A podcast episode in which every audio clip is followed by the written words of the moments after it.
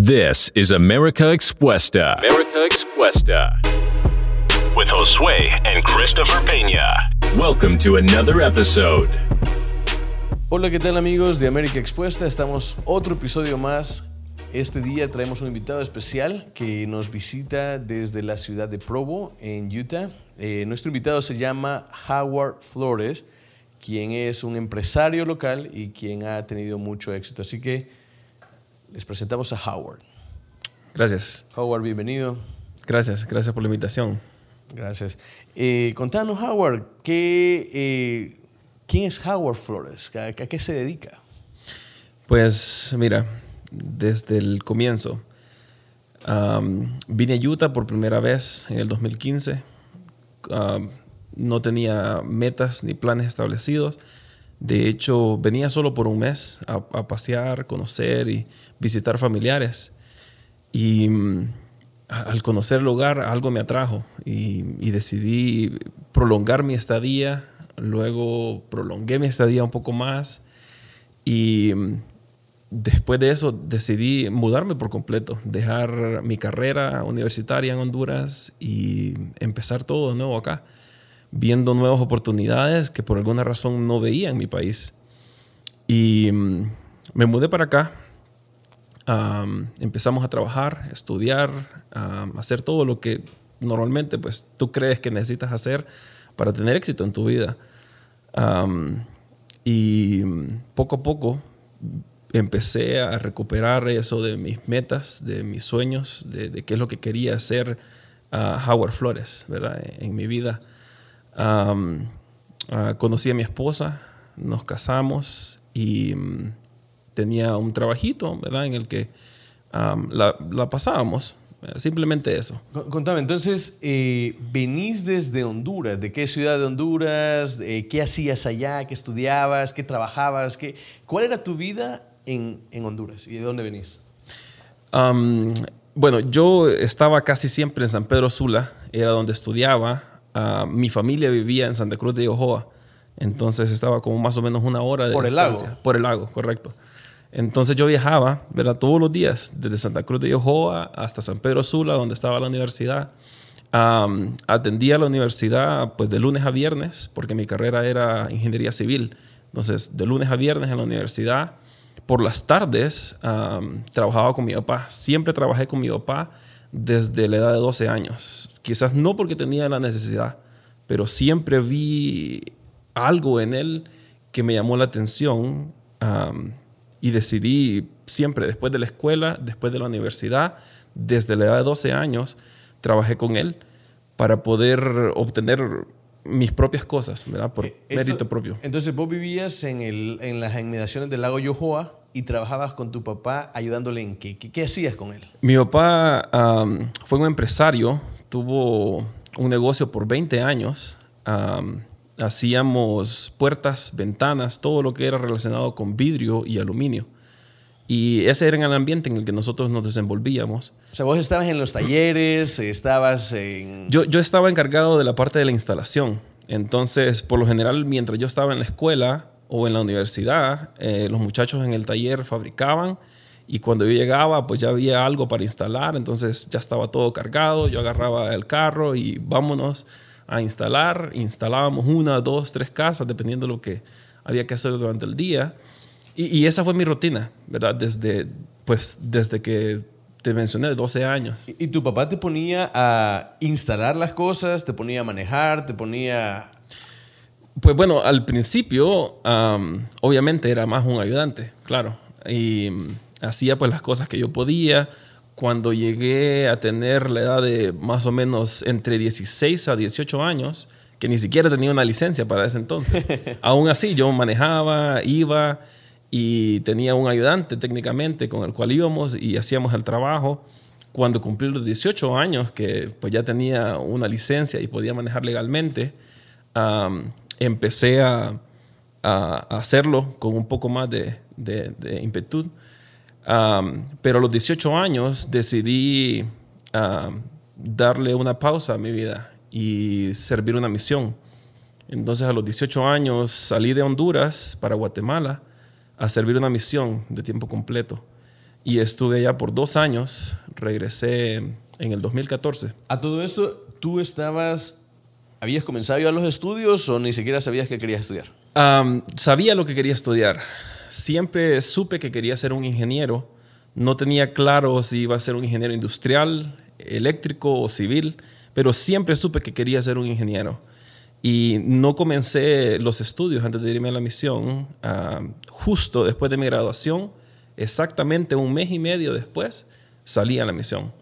Entonces, am, solamente terminé mi, mi high school y al regresar de la misión, pues fue cuando comencé la universidad y seguí haciendo lo mismo con mi papá ah, por las tardes, después de la universidad, trabajando y teniendo esa rutina de, de escuela, trabajo, estudio Pasar ocupado. ocupado. Técnicamente yo pasaba, ¿qué te diría? 18, 20 horas eh, en el ejercicio de entre estudiar, viajar, trabajar y lo poco que tenía para dormir. Era una, rutina honestamente muy pesada. Para darte un ejemplo, mi primera clase en la universidad era a las 7 de la mañana.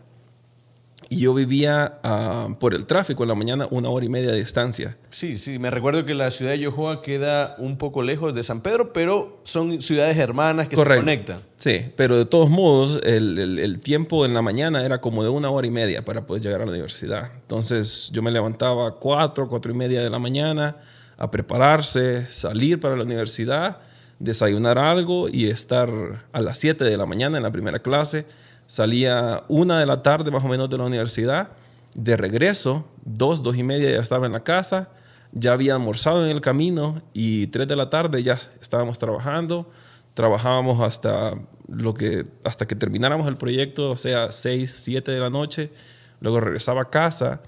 Y ingeniería civil es una, es una carrera que demanda mucho tiempo. Y, y aparte de estar estudiando, estar viajando, estabas también trabajando y apoyándole a tu papá en el negocio. Sí, claro. Eh, Ese tiempo, de, ese lapso de tiempo entre 3 de la tarde a 7 de la noche, estábamos haciendo instalaciones para mi papá. Y después de ese tiempo era que yo dedicaba para estudiar, hacer tareas y todas las responsabilidades de la universidad. Y, entonces, ¿qué es lo que te trajo aquí, a este estado, a Utah? ¿Qué te trajo a los Estados Unidos? Mira, e- es una pregunta que de hecho me la han hecho muchas veces y mm, no sé si tengo una respuesta 100% clara. Yo sé que, bueno, obviamente yo creo en un ser divino y creo que Él nos guía hacia el camino que debemos de seguir porque obviamente Él nos conoce mejor que a veces nosotros nos conocemos, nos conocemos a nosotros mismos. Entonces, como te decía al principio, yo vine a Utah a visitar. Yo venía por un mes en, el periodo de descanso de la universidad y mm, por, el ritmo de vida que llevaba, mi papá me dijo, hey, tomate un descanso, anda un mes, ah, tomate tu tiempo y regresas con ánimo a seguir. Pero durante, durante el tiempo aquí en Utah, no sabría decirte. Lo único que yo puedo creer es que ese ser divino en el que yo creo me inspiró a, quedarme en este lugar porque quizás mi futuro tenía que ser aquí. No sé qué más decirte.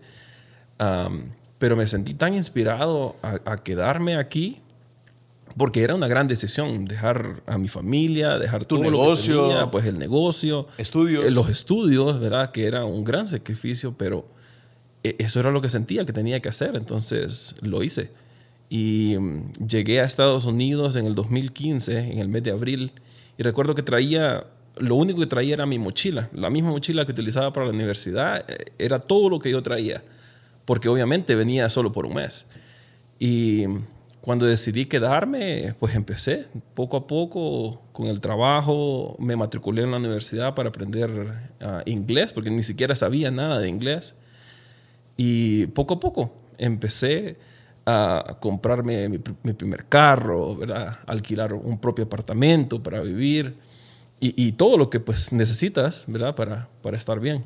Howard, pero, pero si estás allá en Honduras, tenés un negocio, estás trabajando, tenés tu carrera, ¿habías visualizado un futuro en Honduras y la visita acá de un mes te cambió totalmente la perspectiva de la vida? Sí, sí, tal como lo escuchas. Y aún para mí a veces eh, resulta un poco difícil de creer, ¿verdad? Bueno, ¿cómo dejarías todo atrás?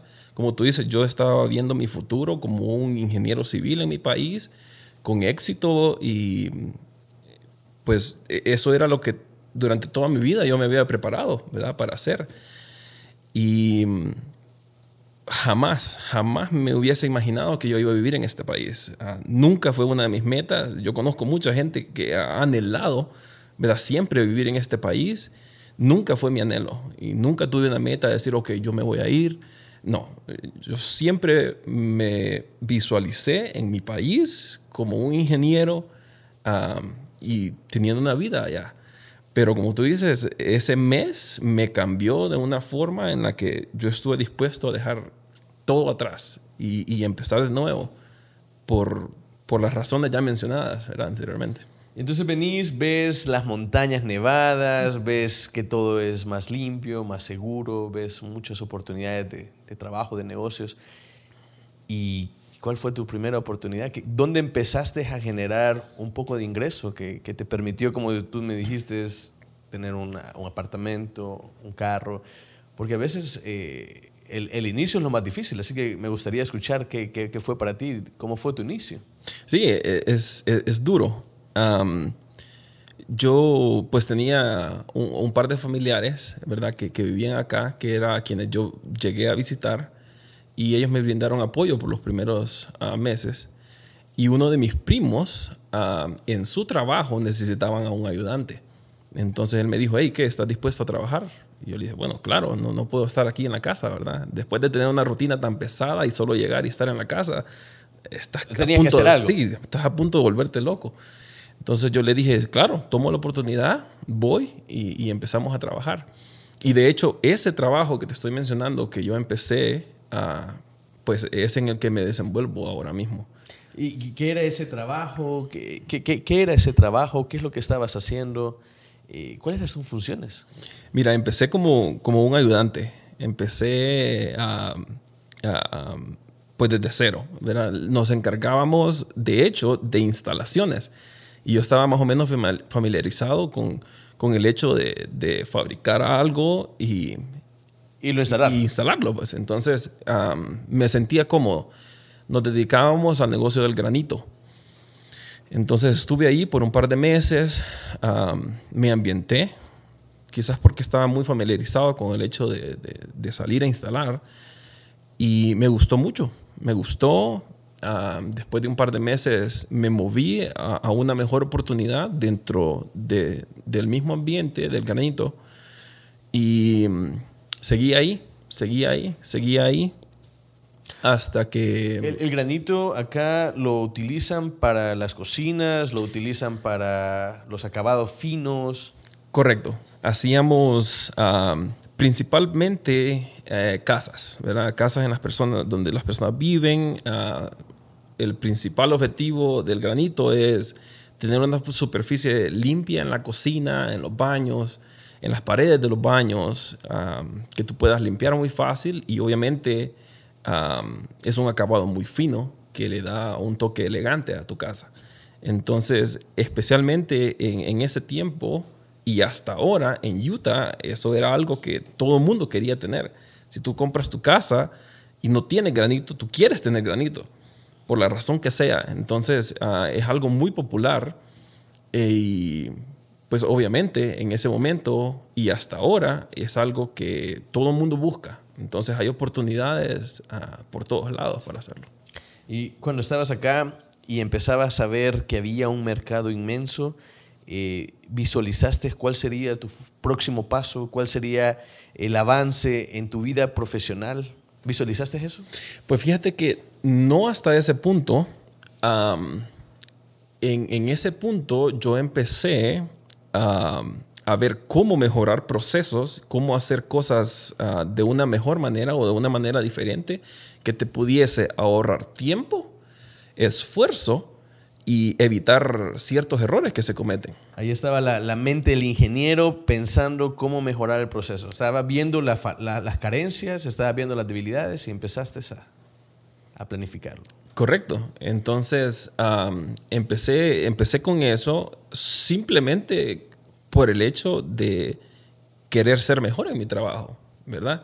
O sea, vos era una, inici- una iniciativa propia. Correcto. Yo, por ejemplo, había un proceso que era el que yo estaba encargado y yo dije, ok, bueno, este proceso me toma mucho tiempo. Si yo lo hago de esta forma, quizás me voy a ahorrar tiempo. Tiempo es dinero. Ah, si me ahorro material, eso es dinero. Entonces, si tú eres un dueño de negocio y alguien te dice, hey, fíjate que me parece que estas cosas se pueden hacer de una manera diferente y eso te va a ahorrar tiempo, materiales y dinero. O sea, para mí, a, este punto, si alguien viniese y me dijese, hey, puedes hacer esto para ahorrar tiempo, dinero, esfuerzo, claro, pues quiero escucharlo a ver qué es. Pero mi reacción fue totalmente la opuesta cuando vi que a las personas a las que yo les presentaba el plan no, no les parecía. Y ah, hay, hay algo que ciertas personas tienen miedo al cambio. Y yo he sido una persona que nunca he tenido miedo al cambio. Y por eso es que estuve dispuesto a dejarlo todo y empezar de nuevo y de cero, porque no tenía miedo al cambio. Y quizás con las personas con las que yo trabajaba tenían miedo al cambio. Y ellos... Ya tenían todo bien estructurado, ya tenían su negocio. O sea, un cambio podría ser radical, podría cambiar todo y no querían hacerlo. Sí, no, no estaban dispuestos a hacerlo. Y pues, como te digo, yo no entendía por qué. Si, si todo apuntaba a que ellos iban a tener procesos mejores en los que iban a ahorrar tiempo, dinero, recursos, esfuerzo, entonces no tenía sentido para mí que ellos no quisiesen. Entonces vos se los presentabas a tus superiores y estas personas no, no, no te daban, no te, no te paraban bola, como decimos nosotros. Sí, no, ellos no, um, um, pues exactamente, ellos dicen, no, tenemos mucho tiempo haciendo esto, no creo que lo que vos pensés nos vaya a ayudar. Y mm, me sentí un, incómodo en mi primer trabajo después de eso, me moví a otro trabajo y ver si tenía, pues, eh, resultado mi, mi esfuerzo de planeamiento y, y- de pensar en, en acerca de esos procesos y todo. Y fue lo mismo me moví a un tercer trabajo y resultó totalmente igual. Entonces, en ese punto, y, yo creo que en este tercer trabajo las cosas fueron un poco más dramáticas, porque mi jefe me trataba no tan bien, o sea, me trataba honestamente mal, ¿verdad? Y recuerdo todavía las palabras que él me dijo después de, de que tuvimos una reunión en la que yo le expresé ciertas cosas que podíamos hacer mejor. Y él me dijo, yo tengo 15 años en este negocio y vos no me vas a venir a decir a mí qué puedo hacer mejor. Porque vos tenías, eh, ¿qué? ¿Un año? ¿Dos años? estás hablando de un año y medio, máximo, máximo un año y medio en, en- en el mercado. Y, y obviamente era poco tiempo, ¿verdad? A comparación al tiempo que otras personas tenían. Ah, pero no creo que... que- o sea, mira, yo, yo pienso que de todos podemos aprender algo. Y aunque yo ahora tengo ah, ya un par de años en el mercado, yo sé que puedo aprender de alguien que tenga un par de meses, porque de todos podemos aprender. Así como de personas que tienen mucho tiempo haciendo algo, así como de personas que están empezando a hacer algo, porque todos tenemos diferentes perspectivas y creo que de eso se trata, ¿verdad? Aprender de todos, porque todos tenemos un, pasado diferente, quizás uh, algo que yo no aprendí, que tú hayas aprendido, y yo puedo aprender de ti, así como tú puedes aprender de mí. Claro. Ya lo escucharon, amigos, de, par- de palabras de sabias de Howard Flores. Si ustedes están empezando algo, si ustedes ya tienen tiempo en algo, no importa eh, el tiempo que tengan, siempre pueden aprender algo nuevo, aunque tengan todos los años de experiencia. Entonces, les invitamos a seguirnos en nuestras redes sociales y darle clic a la campanita, recuerden. Entonces, Howard, seguimos. Entonces empezás vos a mejorar el proceso, lo empezás a, pos- a- a- a- a postular a tus superiores, recibís una oferta, dos ofertas, tres ofertas y ninguna te lo acepta. Nadie. Y, pero vos creías en tu idea.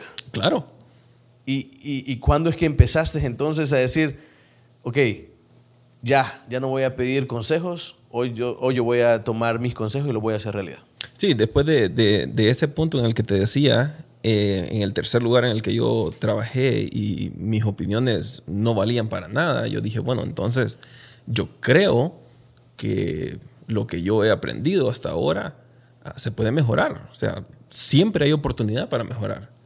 Entonces decidí empezar desde, desde, desde muy abajo y obviamente no tenía la capacidad en ese momento para hacer todo el proceso. Entonces empecé a hacer el proceso de la instalación. Entonces yo ofrecía mis servicios a las compañías grandes que ellos tenían la capacidad de vender, de fabricar o producir, pero necesitaban ayuda a la hora de instalar. Entonces ah, compré mi herramienta, compré todo lo que era necesario y empecé a hacerlo de esa forma, solamente de la parte de la instalación. No tenías las, toda la indumentaria que necesitaba. Sí, no tenía, no tenía todo, tenía solamente esa parte de la instalación. Y lo empecé a hacer así. Y empezamos, empezamos, eh, fue duro. En ese momento, am, estamos hablando del 2016, en Utah había tanto trabajo, pero también tantas personas que, que tenían la experiencia, ah, quizás mucho más experiencia que yo, ah, su herramienta, mejor herramienta que yo. Entonces e- era un poco difícil en ese momento encontrar cabida dentro de ese gran mercado que ya estaba quizás muy establecido. Pero con paciencia logramos acomodarnos en un par de lugares y empezamos. Empezamos a hacer solo la parte de la instalación, la instalación, la instalación. Y en los tiempos en los que no había algo para instalar, no me iba a mi casa ni me iba a pasear, me quedaba en el taller observando los otros procesos ah, que yo no hacía. Entonces, viendo cómo hacían el proceso, por ejemplo, de la fabricación, cómo se hacía el proceso de, hablar con clientes o cómo conseguir clientes. Entonces, am, mientras yo hacía lo de la instalación, ahí fue donde dije, ok, también puede ser que haya una oportunidad de vender. Entonces, ah, después de un par de meses de solamente instalar, empecé a ver la posibilidad de vender.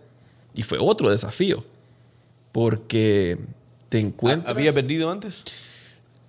No, no mucho. No tenía experiencia en vender. Como dije antes, no tenía un problema para hablar con personas porque servía una misión y eso me desarrolló una habilidad para poder comunicarme con las personas sin miedo y siendo muy abiertos. Ahora, me encontraba con un desafío quizás aún más grande. Estar en un país donde no era el mío, hablar un país, eh, perdón, hablar un idioma que no era mi idioma natal. Entonces, habían otros desafíos. Sí, hay ciertas barreras mentales que a veces un- uno, cuando viene de un país de Latinoamérica, se le presentan oportunidades, pero tal vez a a veces tenés miedo porque decís, ah, yo no tengo una gran empresa, o ah, yo no hablo el idioma perfecto, o yo no tengo la red de contactos, o yo no tengo nada como lo tenía allá. Entonces tu mente empieza a pensar en todos estos paradigmas y eso no te deja avanzar. Pero en el cambio tú, ¿cómo los afrontaste? Bueno, como, como te dije antes, creo que mi virtud en cuanto a todas estas cosas negativas que iba encontrando en el camino es que yo nunca tuve miedo a nada. Al principio, bueno, antes de empezar a instalar, no tenía una camioneta, no tenía la herramienta, no tenía un ayudante. Entonces, con esas cosas, simplemente cualquiera hubiera dicho, bueno, no puedo y me rindo. Pero yo nunca tuve miedo, fui y lo conseguí. Luego, cuando me encontré con el hecho de, ok, es hora de vender, pero bueno, tengo desafíos con el idioma, ¿a, a quién le voy a vender? No, no importa que tú tengas un buen producto, pero si no tienes a quién venderlo, no sirve de nada. Especialmente cuando en Utah hay una gran población que no habla español. Correcto. Entonces, ah, en ese punto, tuve que tomar una determinación. Para muchos quizás no tendrá sentido, pero me retiré de la escuela y empecé a estudiar inglés en mi casa, por mí mismo, de formas y métodos que encontré en internet. Y eso me ayudó a generar confianza para ir y poder hablar con un cliente y hacer una venta. Y luego que haces tu primera venta y te sientes tan feliz y vas y haces la segunda y ya es más fácil, vas a hacer la tercera, la cuarta, la quinta y todo se va volviendo mucho más fácil. Entonces tú sientes que tienes la capacidad, no solamente de hacer eso, sino también de hacer otras cosas. Entonces ah, empecé a hacer pequeñas ventas, pequeñas ventas, pequeñas ventas.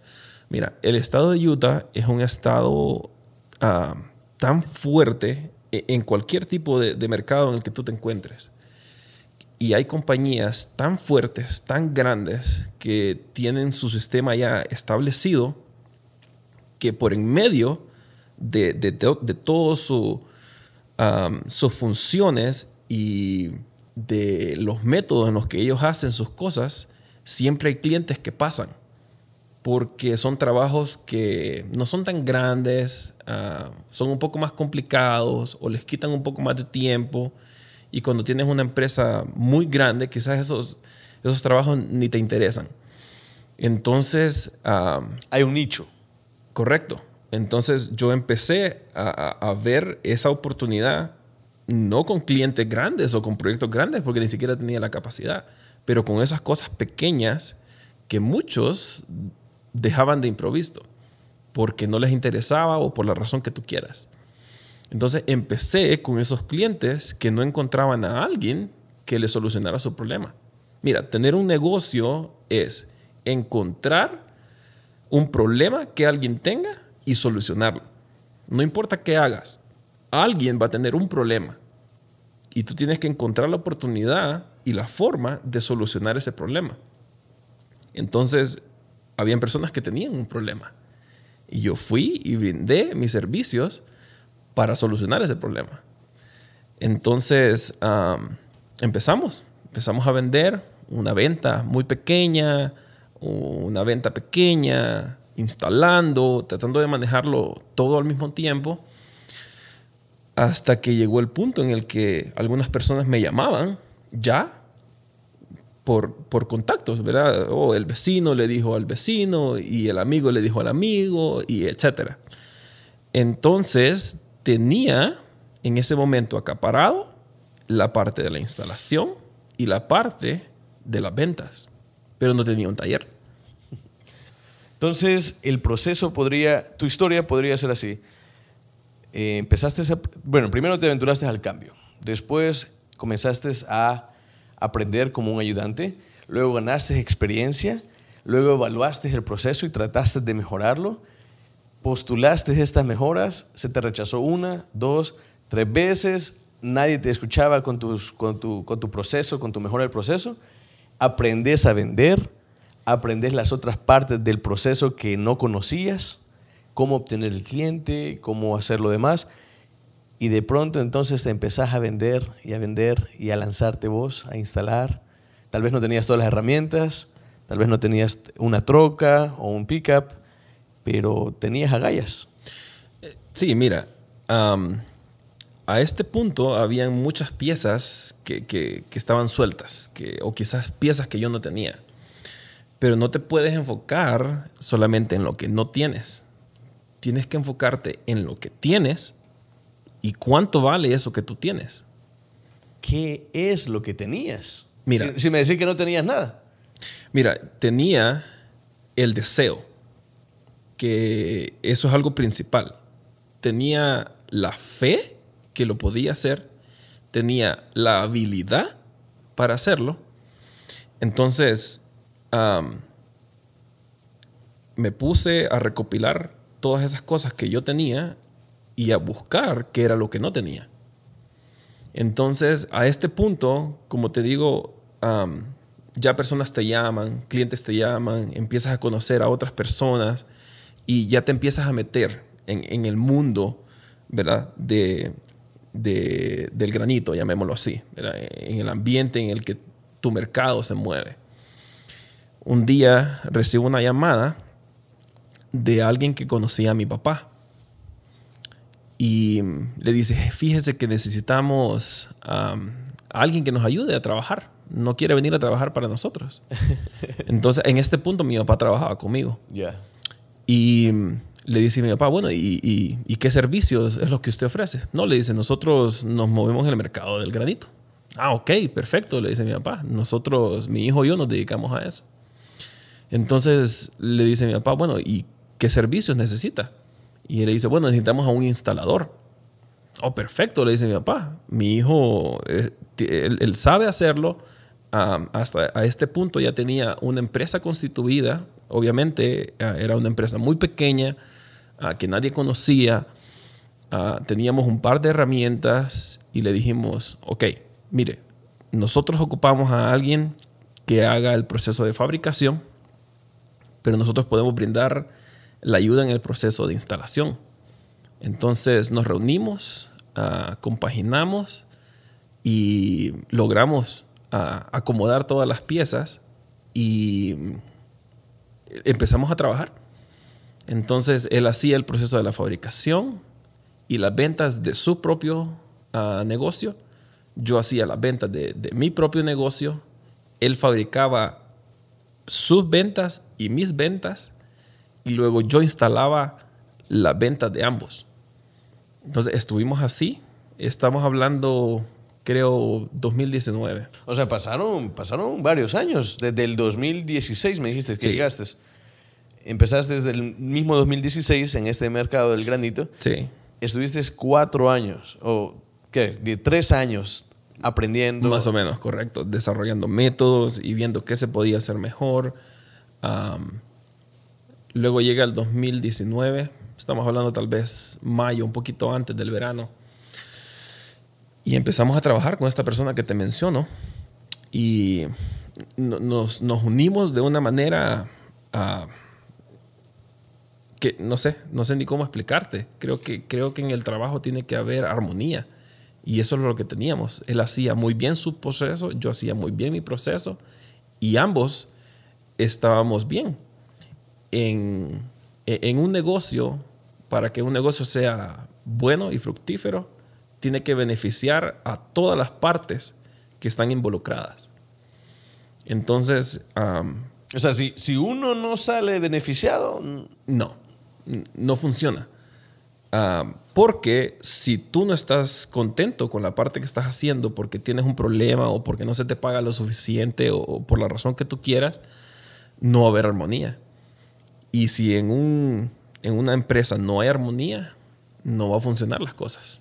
Mira, una, una de las cosas que, que, a veces me gusta comparar es que a veces en nuestros países tendemos a hacer el, el que da el servicio más barato eh, para lograr una venta. O tratamos de regalar un montón de cosas para lograr un cliente. ¿Cómo, ¿Cómo es que funciona esto acá en este mercado? Porque aquí nadie rebaja, todos los precios son bien estándar. ¿Cómo, cómo te metes en eso? ¿Cómo, cómo lo respetas? Mira, tan interesante tu pregunta que de hecho uno de mis muy buenos amigos en Honduras, él tiene una empresa fructífera en Honduras, uh, estuvo en mi casa hace un par de semanas y él me hacía de hecho esa pregunta. Y yo le decía, ok, estos son nuestros precios. Él me dice, oh, explícame un poco de tu negocio y todo. Yo le digo, no, así, mira, es como lo manejamos, estos son los precios, esto es lo que los clientes más o menos hacen y no, nosotros resolvemos estos problemas. Y él me dice, oh, pero aquí yo veo algo malo, me dice. ¿A qué pasó? No, es que vos no estás dejando, me dice, un margen para debatir con el cliente. Me dice, ¿cómo así? Le digo. No me dice, o sea, vos vendes un proyecto por X cantidad y el cliente te va a decir, oh, bueno, pero ¿y cuánto menos? ¿Verdad? Y eso es a lo que tú dices, estamos acostumbrados en nuestro país a las rebajas. Y ah, estamos, hasta que te, que te, saquen la última gota. Como decía mi tío, llorar. ¿verdad? Llorar hasta que tú puedas sacar todo lo posible, eh, menos de un producto, ¿verdad? Sin importar que sea. Aquí no existe eso. Al menos en el mercado de Utah, aquí no existe eso. O sea, yo doy mi precio y ese es mi precio establecido en base a costos, empleados, um, instalación, fabricación. Local. Todo, ¿verdad? Entonces, um, una persona tiene dos opciones. Después de que tú envías un estimado de un proyecto, la persona tiene dos opciones te contrata para hacer el proyecto o simplemente va y busca a alguien más. Pero no te va a decir, ah, ok, eh, ¿y cuánto menos? ¿Verdad? O sea, no estamos acostumbrados a eso acá. ¿Y, y ya, ya te ha pasado que algunos clientes latinos especialmente o, o de, otro, de otras nacionalidades te quieren pedir rebaja? E- Eso sí, mira, dentro de la comunidad latina es, es- es nuestra costumbre, yo creo.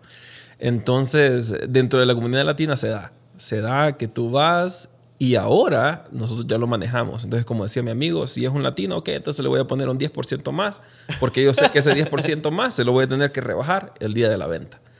Pero no estamos acostumbrados a eso. Normalmente el precio que está establecido es en base a, lo que tú necesitas para que tu negocio sobreviva y obviamente tú tener una ganancia. Ese es el propósito de todo negocio, ¿verdad? Entonces, sí, manejamos eh, los precios en base a lo que se necesita. Pues. Y, y yo lo que veo es de que de alguna manera el respetar esos precios y tal vez no, no rebajar o, o no ponerte más barato que todos los demás, sino en el mismo precio, ayuda a que todos los negocios prosperen. Mira, míralo de este punto de vista. A lo que sea que tú te dediques, tú tienes que generar algo. Y si el, el ya sea tu tiempo, porque tú puedes obtener dinero de muchas formas, por medio de tu tiempo, de tu servicio, de un negocio, de cualquier forma. Si mm, ganas tu dinero por medio de tiempo, tú ofreces tu tiempo a alguien y alguien te da una remuneración por el tiempo que tú prestaste.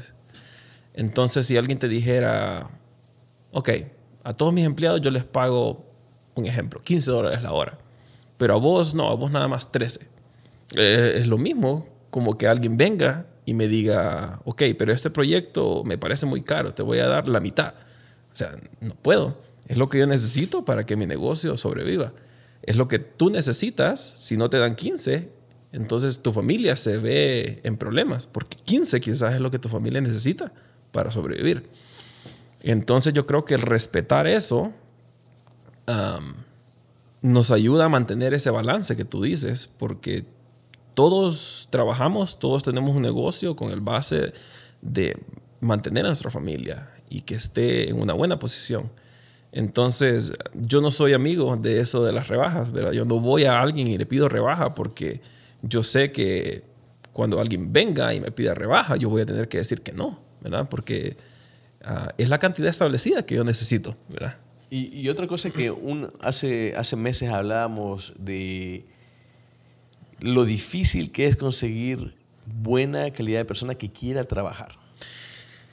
Mira, yo creo que la pandemia nos ha afectado mucho.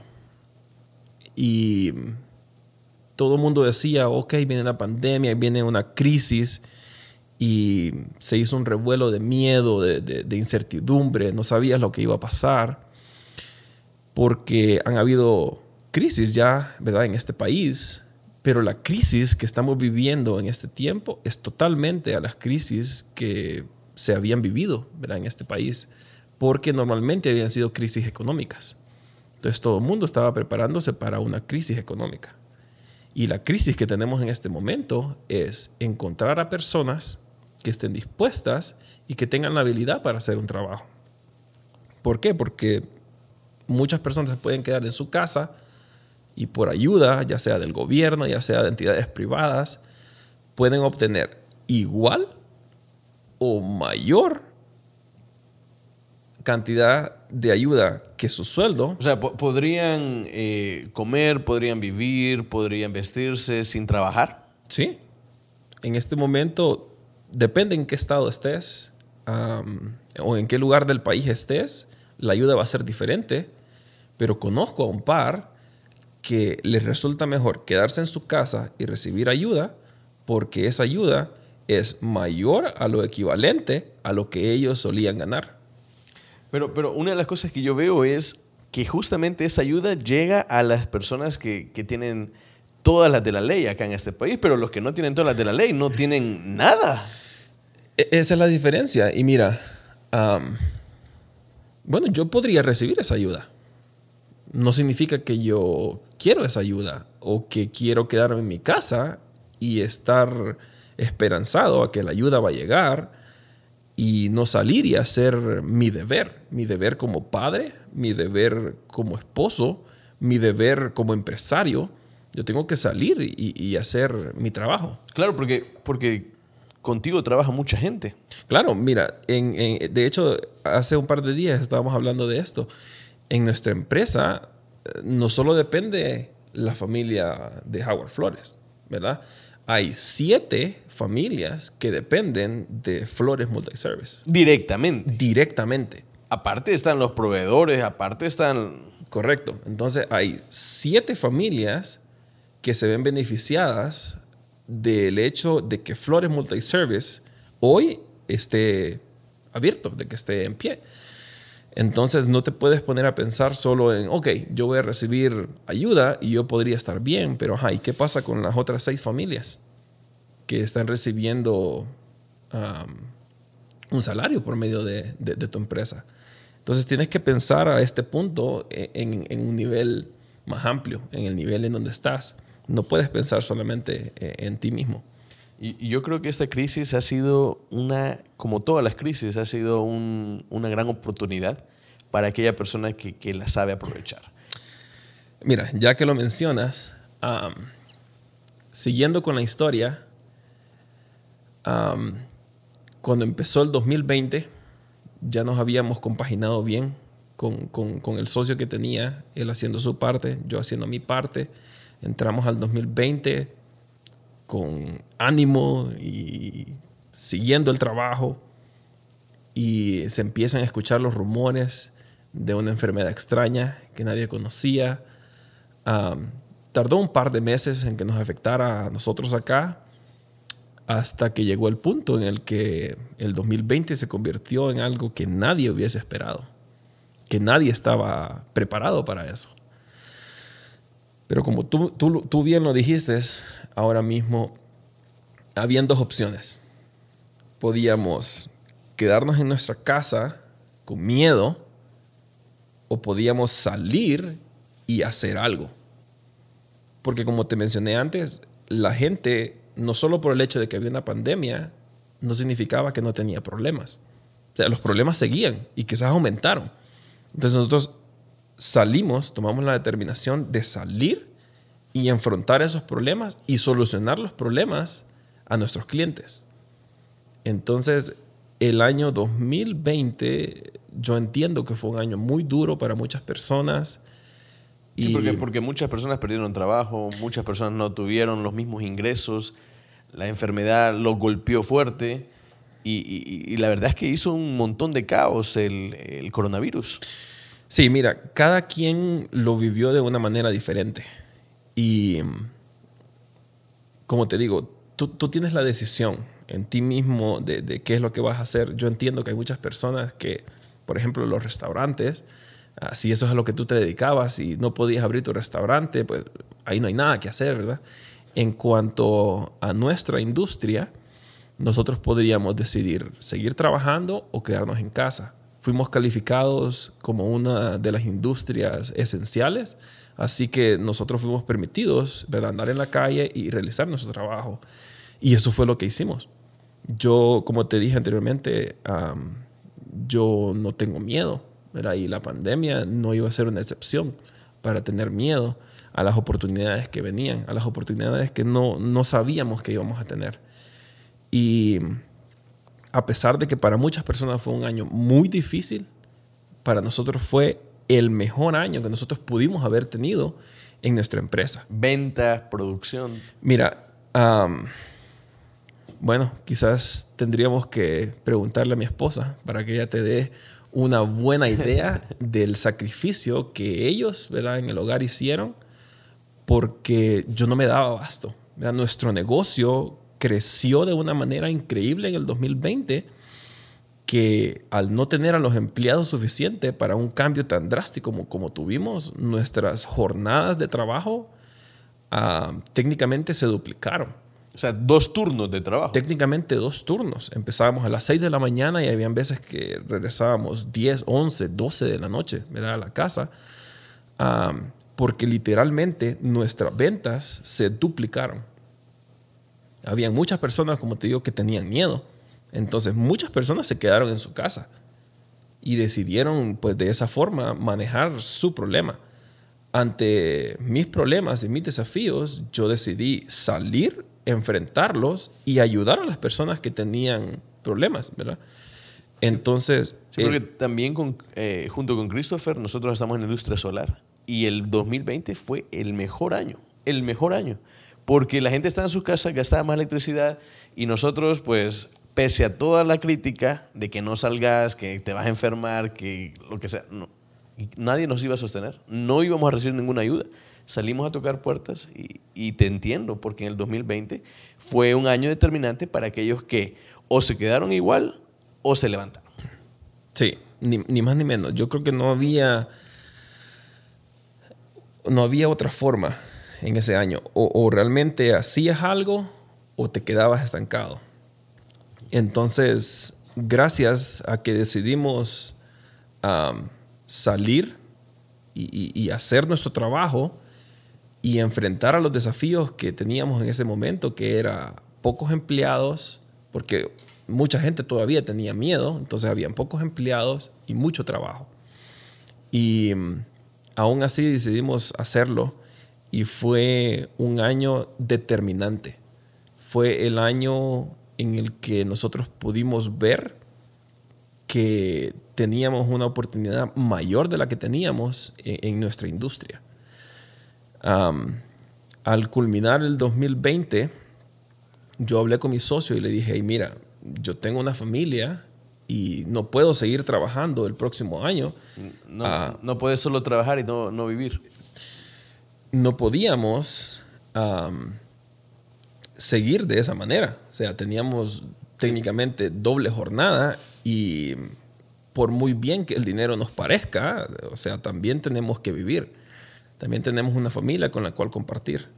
Entonces yo le dije, mira, tenemos un par de opciones. Una de esas es aumentemos, aumentemos maquinaria, aumentemos personal, aumentemos todo, porque el trabajo ya lo teníamos. Y él no estaba muy seguro. Él ah, era mucho mayor que yo, el doble de mi edad quizás. Entonces él quizás ya estaba en una zona cómoda, porque al punto en el que él estaba, estaba estable. Yo, siendo un joven todavía, mis aspiraciones eran más de lo que yo tenía en ese momento. Entonces le dije, ok, te voy a dar un par de semanas, dime si, si quieres tomar la oportunidad de, de, crecer juntos. Si no, pues voy a tener que, que hacerlo por mi parte, porque no puedo seguir ¿verdad? Con, con, esta doble jornada o con la cantidad de trabajo que teníamos. Para mi sorpresa, él me dijo que no le interesaba.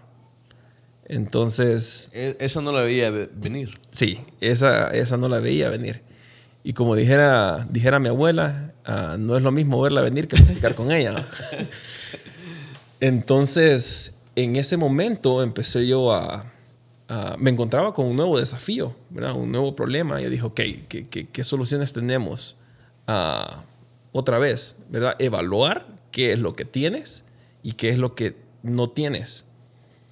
¿Cuál es la meta o el lugar en el donde tú quieres llegar? Y ver qué necesitas para poder llegar hasta ese punto. Entonces todo indicaba que teníamos que irnos, dejar a nuestro socio y salir y emprender por nosotros mismos. Y tomamos la decisión. Mi papá siempre ha estado a mi lado y yo he consultado ¿verdad? todas mis decisiones importantes con él. Esa era una decisión determinante. ¿Tu papá es tu mejor amigo? Yo, yo diría que sí. Y, muchas personas se sorprenden. trabajamos juntos y yo siempre que llego a un lugar o cuando alguien llega a nuestro taller, yo le digo, eh, él es mi papá. Y muchos se sorprenden por la forma en la que mi papá luce a su edad, por la forma en la que mi papá trabaja. Y nosotros compartimos mucho tiempo juntos. Desde los 12 años hemos trabajado juntos. Entonces, la cantidad de tiempo que compartimos es mucho más de lo que muchas personas quieren compartir con su papá. No solamente es que tengan la oportunidad, sino que quieran compartir. Y mi papá y yo somos muy cercanos. yo le dije, ¿qué piensa? ¿Qué, qué cree que sería lo correcto para hacer? Evaluamos y mm, el apoyo de mi papá estaba ahí, incondicional. En la situación en la que yo me encontraba era que si decidíamos mudarnos y emprender por nosotros mismos, yo tenía que sacrificar todos mis ahorros.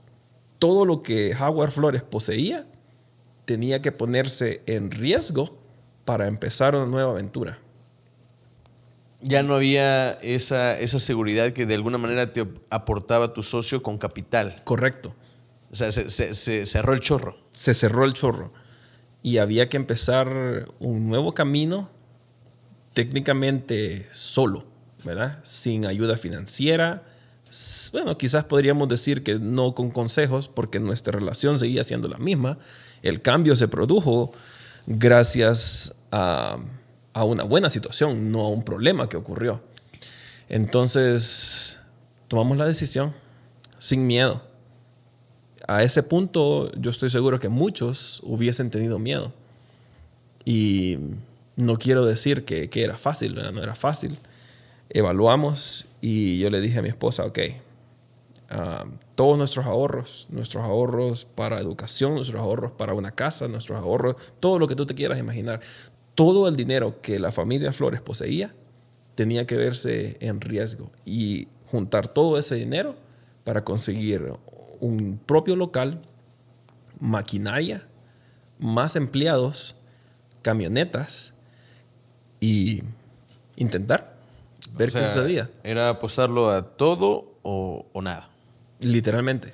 Y, y- y luego comienza entonces una aventura ya con tu propio capital, con todas tus reglas, con toda tu dirección y con todas tus ideas. Así, así, así, exactamente, ni más ni menos. Empezamos un camino en el que nosotros decidíamos los procesos, qué forma lo hacíamos, cómo queríamos tratar al cliente, cómo no queríamos tratar al cliente, qué trabajos queríamos hacer, qué trabajos no queríamos hacer. Entonces, en nuestras manos estaba ah, el 100% de decisiones.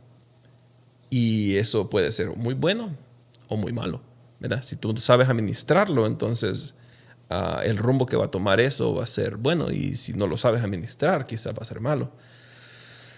Muchas noches de, de desvelo, no por miedo, nunca tuve miedo, pero tratar de encontrar la mejor forma para hacer que eso funcionara.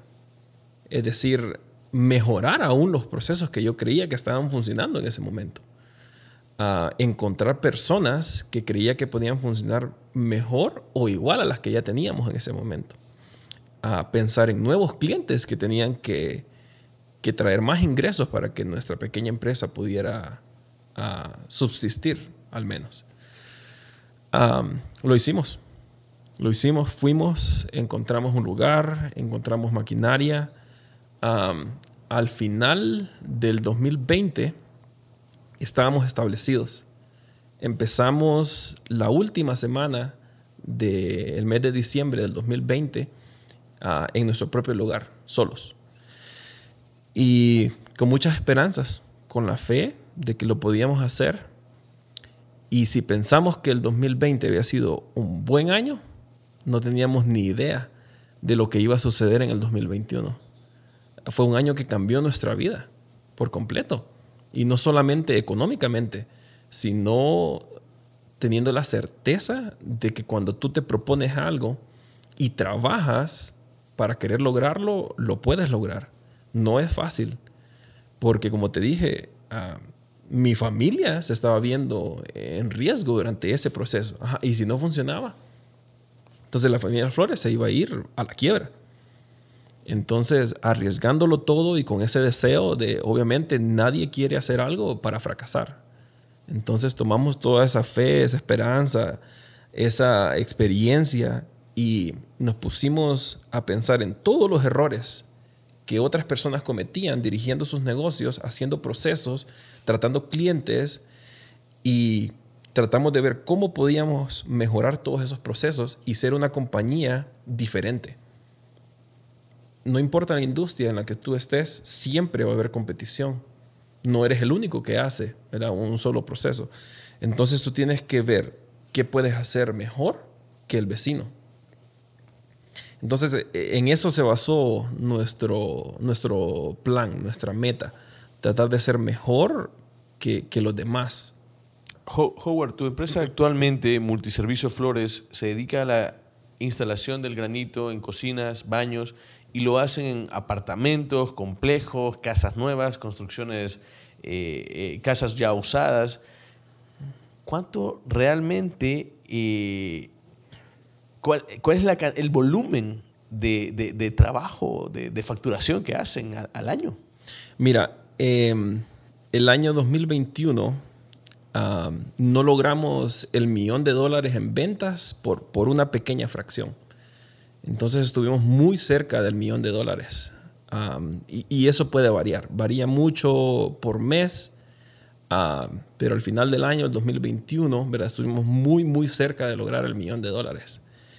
Y honestamente, mi meta fue entre 250 mil a 300 mil dólares. E, e, eso fue cuando inició el año. Vos, te planteaste eso. Yo dije, ok, estamos en enero del 2021 y yo evaluando mis gastos, los gastos que la empresa tenía, yo dije, ok, necesitamos generar entre dos, bueno, 200 mil dólares al menos, con eso cubrimos gastos. Si hacemos 250 mil, entonces Howard Flores va a tener una ganancia de 50 mil dólares. Y comenzamos a trabajar, comenzamos a trabajar y más trabajo. Como tú me decías, empezaron a llegarnos proyectos fuera del ordinario. Y otra vez, no importa eh, eh, en, qué momento esté tu negocio, siempre vas a tener que tomar decisiones determinantes. Nos llegó un proyecto que hasta ese punto era el proyecto más grande que la empresa iba a tener. Y se trataba de apartamentos. teníamos un promedio de 600 apartamentos. 600 apartamentos. 600 apartamentos que teníamos que hacer. esta gente ya tenía a alguien que lo iba a hacer. Empezaron y su calidad y su forma de tratar al cliente no fue la correcta. Entonces los llevó a que ellos perdieran el, el proyecto. Entonces, ahí está lo que yo te decía. El cliente tiene un problema. Entonces, hasta ese punto, ellos tenían 20 apartamentos que necesitaban ser entregados en una semana. Hasta ese punto, nuestro negocio estaba produciendo 20 cocinas en un mes. Entonces... E-, e-, era una cantidad de trabajo que nunca habías tenido en las manos. Nunca habíamos tenido. Y honestamente, esa fue la primera vez que yo, yo dudé. Y yo dije, ok, dentro de la emoción de decir, ok, vamos a tener el proyecto más grande de, la historia, al mismo tiempo tienes que ser realista y decir, ok, vamos a firmar un contrato en el que se determina que dentro de una semana Flores Multiservice va a cumplir con 20 cocinas. Híjole. Entonces, aquí es donde otra vez yo creo que la ayuda divina siempre está cerca de nosotros cada vez que nosotros la procuramos. Entonces, ah, durante la mañana, cada vez que yo, todos los días que yo me levanto, me levanto, me preparo y el transcurso en el que me toma llegar a mi trabajo, trato de apartar un tiempo para pensar y meditar entonces estaba pensando, pensando, meditando, ¿cómo lo podríamos hacer? O sea, si tú me hablas matemáticamente, era imposible que una empresa que producía 20 cocinas al mes pudiese producir 20 cocinas en una semana. O sea, matemáticamente no, estábamos hablando de algo imposible. No hay nada lógico en, en, ese criterio. No hay nada. Y aparte, estamos olvidándonos de todos los clientes que ya teníamos hasta ese punto. Tuvimos una reunión con, con nuestros vendedores, con la oficina, con, todos nuestros empleados técnicamente. Y yo les, les planteé, o sea, un proyecto como esto no puedes hacerlo solo. Nadie puede hacerlo solo. Necesitas un equipo. Y allí es donde viene la parte de la armonía. Si tú tienes armonía en ese equipo, tú puedes lograr cualquier cosa. Si no hay armonía, aún lo más fácil va a parecer imposible. Decidimos tomar el proyecto y me dijeron, ok, hay 600 unidades, pero antes de poder obtener el proyecto completo, necesitamos que completes estas 20 unidades en una semana. Empezamos a trabajar, empezamos a trabajar, a trabajar, a trabajar y a mitad del camino casi, casi nos rendimos y yo digo, bueno, no lo vamos a lograr, no lo vamos a hacer, no tenemos la capacidad. Y vino ayuda de aquí, ayuda de allá y lo cumplimos, lo hicimos en una semana. Aquello que parecía matemáticamente o lógicamente imposible, lo logramos. Hicimos las 20 cocinas en una semana. Y yo creo que eso nos ayudó a tener otro cambio y a darnos cuenta de la capacidad que quizás ni nosotros mismos pensábamos que teníamos. Entonces, después de, esa semana de haber trabajado, quizás una de las semanas más arduas que yo haya trabajado en mi vida. No tuvimos descanso, trabajamos siete días de la semana y trabajamos, bueno, quizás yo fui el que más eh, estaba ahí pendiente, yo trabajé, no sé, 16, 18, 20 horas durante esa semana para poder completar todo lo que teníamos. Pero eso nos dio otra perspectiva y nos dimos cuenta de que teníamos la capacidad, de que en realidad no éramos aquella pequeñita empresa que nosotros creíamos que éramos. Entonces, al despertarnos, nos dimos cuenta de la gran capacidad que teníamos y fuimos y perseguimos esa capacidad. Entonces, eso fue lo que nos permitió tener el éxito que tuvimos en el 2021 y técnicamente triplicar nuestra meta. Wow, wow. Howard, eh, ¿cuántos años tienes y qué consejo le puedes dar a nuestra audiencia? Aquellos que tienen tal vez que no han terminado sus estudios, pero que desean emprender, aquellas personas que están tratando de, aprender un oficio o que, tienen la visión de, crear un, un negocio? Mira, creo que ah, en primer lugar, si tú tienes un deseo, una meta, no hay nada imposible. Yo creo que requiere trabajo arduo y cero excusas. No puedes tener una excusa cuando se trata de lograr una meta. Entonces, ah, ahí es donde muchas personas se, detienen y, no pueden seguir porque se trata de trabajo constante, de cumplir metas, de establecerse nuevas metas y de saber que al principio no va a ser tan dulce como tú lo esperas. Todo el mundo piensa que, oh, tener un negocio es tener una, libra, una vida de libertad y que todo va a ser color de rosas y me voy a poder dar vacaciones cuando yo quiera y mis empleados van a hacer el trabajo. Ah, eso no viene el primer año, ni el segundo, ni el tercero. En muchas empresas ni siquiera el cuarto, ni el quinto. Entonces... la vida emprendedora es una vida de sacrificio. Ni más ni menos. ¿Verdad? Un sacrificio diario y constante. Ahora, si tú tienes una meta, lo puedes lograr. Si estás dispuesto a trabajar duro y a lograr eso que te propones, lo puedes lograr tengo 28 años. 28 años y hasta este punto he sobrepasado muchas de las metas que, como te digo, yo establecí. muchas de las metas que tenía aquel jovencito de 20, 20, años, 22 años allá en el lago Yohoa, muchas de esas metas. Yo creo que la mayoría. Creo que la mayoría de ellas. Y mira, creer en ti mismo es esencial.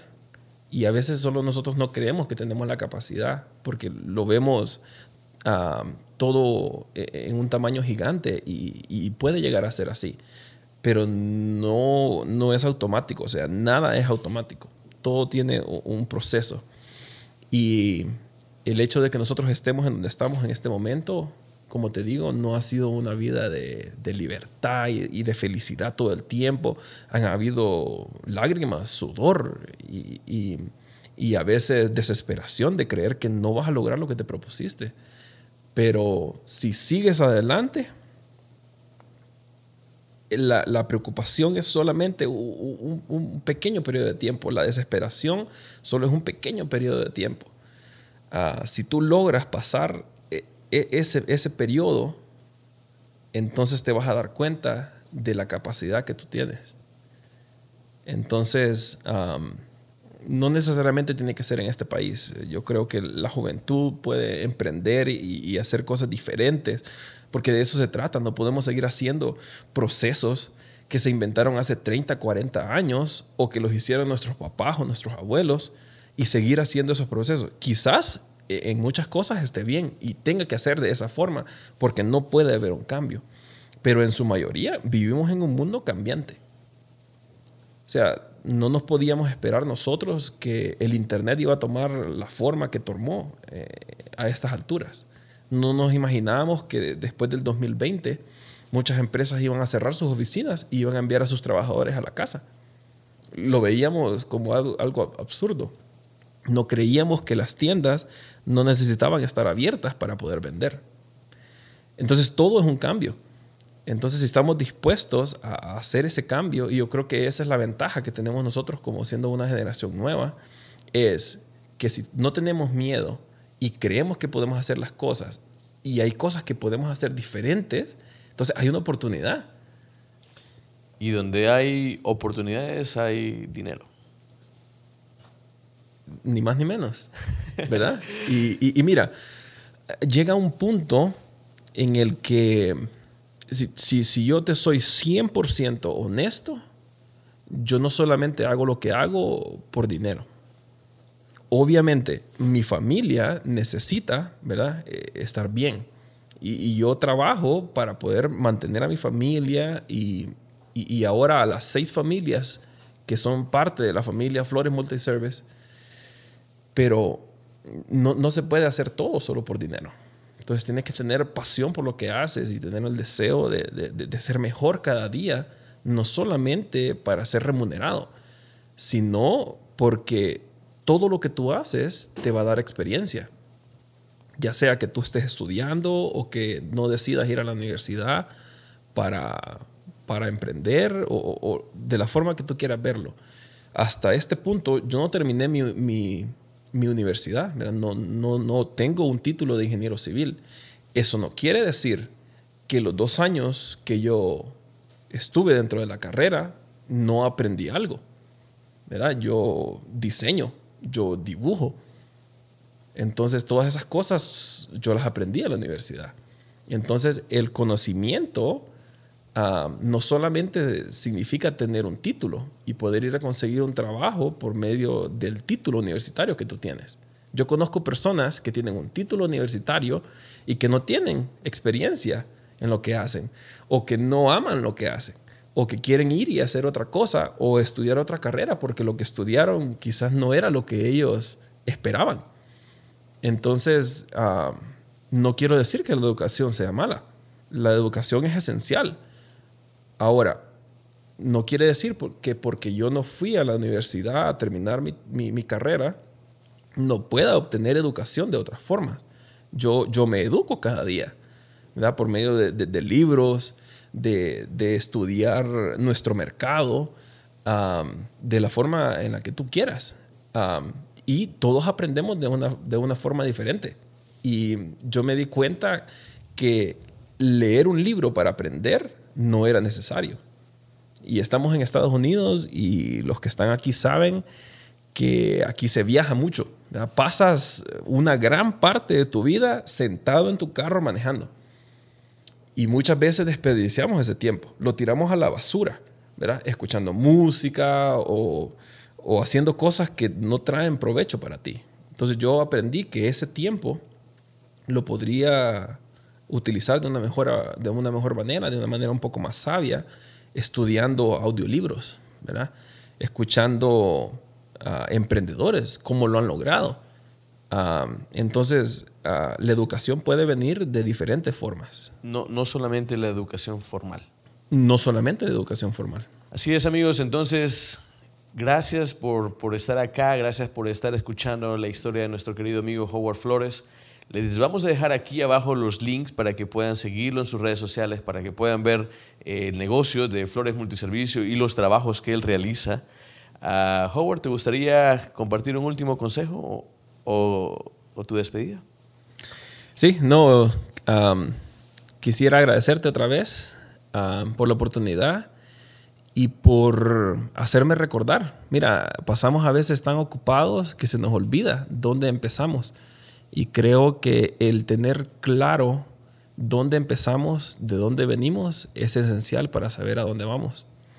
Entonces, ah, esta noche me has hecho recordar todas esas experiencias que son las que nos han ah, llevado hasta donde estamos. Entonces, agradecerte por la oportunidad, por, por esos, esos recuerdos que pues quizás no tenía tiempo De, de, pensar en ellos, pero que ahora me recuerdan que, todo es posible. Y no solamente porque estemos en un punto, no significa que podemos mejorar o que podemos cambiar o aumentar, ya sea en conocimiento, ya sea en tu salario, ya sea en educación. ¿verdad? Entonces, nuestra meta siempre debería ser ser mejores mañana de lo que fuimos hoy. Gracias, Howard. De verdad te agradecemos mucho por estar acá en nuestro podcast de América Expuesta. Creo que tu historia va a inspirar a muchas personas e incluso yo creo que, que, me inspira a mí a seguir adelante, a seguir con mis sueños, a seguir con mis metas. Y les invitamos a todos ustedes a seguirnos también en nuestras redes sociales para ver eh, estas historias que, que, nos inspiran y la razón por la que nosotros hacemos este podcast es justamente esa. Eh, inspirar a, a ustedes para que puedan lograr sus objetivos, lograr sus metas y puedan ser hoy eh, pueden ser mañana un poco mejor de lo que fueron hoy.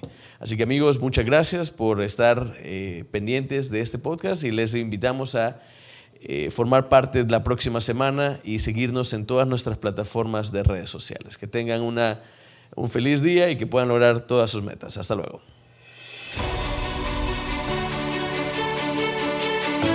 Thanks for joining us this week on America Expuesta. If you enjoyed this episode, please review and share with others.